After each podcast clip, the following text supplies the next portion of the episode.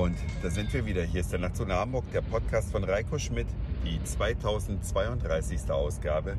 Ich freue mich ganz sehr, dass ihr wieder mit dabei seid und ich mache diesen Podcast jetzt an Bord meines Wagens, weil mir viele geschrieben haben, die Tonqualität ist ihnen nicht so wichtig, wenn ich denn ein paar häufiger Folgen produzieren würde. Und deswegen halte ich mich da jetzt dran und ich hoffe, ihr kommt mit der Tonqualität einigermaßen klar.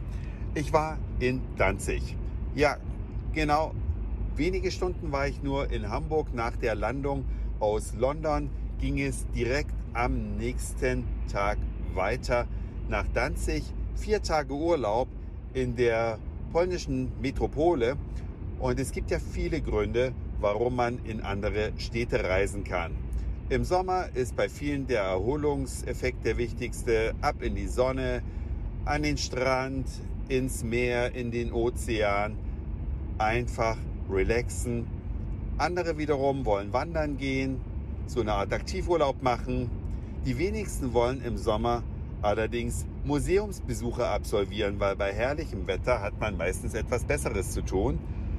Und im Winter, oder auch wenn jetzt noch Herbst ist, aber in Danzig hatten wir bis zu minus 4 Grad, also kann man schon, denke ich, von Winter sprechen. Da sieht das natürlich ein bisschen anders aus. Was macht man in der kalten Jahreszeit? Natürlich besucht man den Weihnachtsmarkt und der ist in Danzig auch besonders schön, denn er teilt sich in zwei Teile auf. Zum einen den polnischen Teil, wo man die polnischen Spezialitäten alle genießen kann und zum anderen in den internationalen Teil.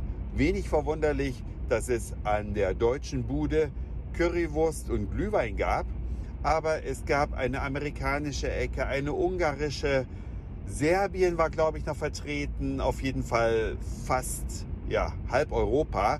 Auf jeden Fall. Man kann sich da durch die Spezialitäten der verschiedenen Länder futtern, was sehr, sehr schön ist und ein eigenes Erlebnis in sich darstellt. Und ich möchte euch eigentlich ermuntern, dass ihr vielleicht mal in Erwägung zieht, euch Danzig anzuschauen. Es ist eine Hidden Beauty, wie man so schön sagt. Es ist die Trend-Urlaubsstadt 2022 gewesen.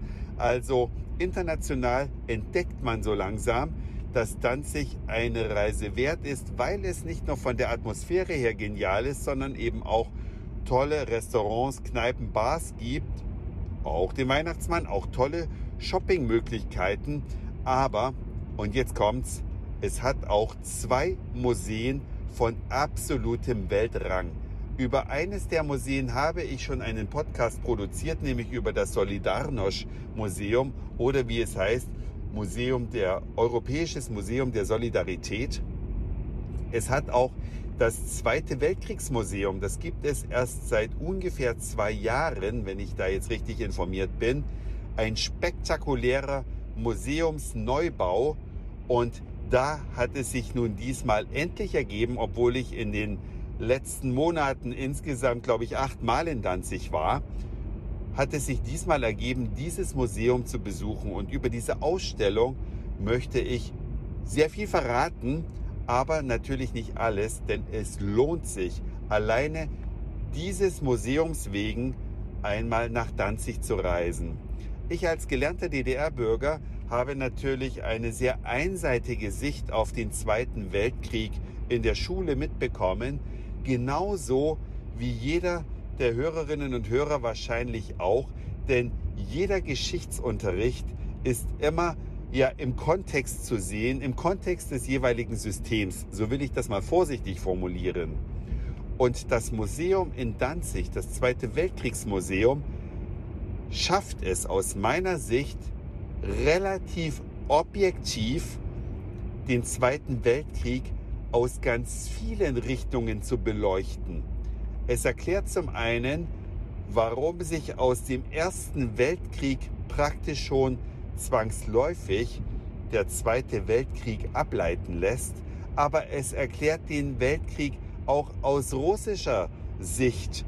Was hat Stalin dazu beigetragen, dass der Zweite Weltkrieg so geworden ist, wie er eben geworden ist? Aber auch aus spanischer Sicht. Was hat Franco der irrsinnigerweise noch bis 1975 das Land regiert hat, damit zu tun. Oder wie hat sich das in Italien unter Mussolini entwickelt? Natürlich auch in Deutschland unter Hitler. Aber wieso hat die Atombombe oder der Abwurf der Atombombe Japan erst in die Knie gezwungen? Was haben die in China eigentlich für Verbrechen begangen? Alles im Kontext miteinander. Und das in einer, wenn man das so sagen darf, kurzweiligen Ausstellung. Also es kommt an keiner Stelle Langeweile auf.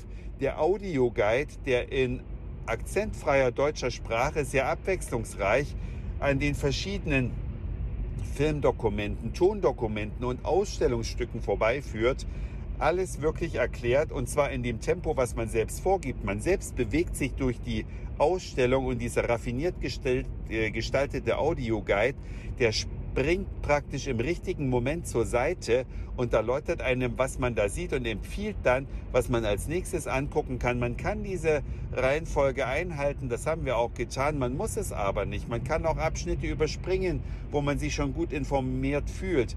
Aber mit welchen Waffen gekämpft wurde, ähm, was die bedeutet haben, wie schwer die zum Teil hergestellt werden, was die Partisanenbewegung getan hat, ähm, es wird eben nicht einseitig aus polnischer Perspektive berichtet, was ich grandios finde, weil wir reden hier gerade über ein Museum, was sich ja eben in Polen befindet. Es ist hochinteressant. Nein, ich würde sagen, es ist höchst interessant und es wird im Ausland viel beachtet. Es gibt also Mitteilungen aus der Presse, aus fast jedem Erdteil, dass man dieses Museum gesehen haben sollte. Und ich kann mich dieser Meinung anschließen.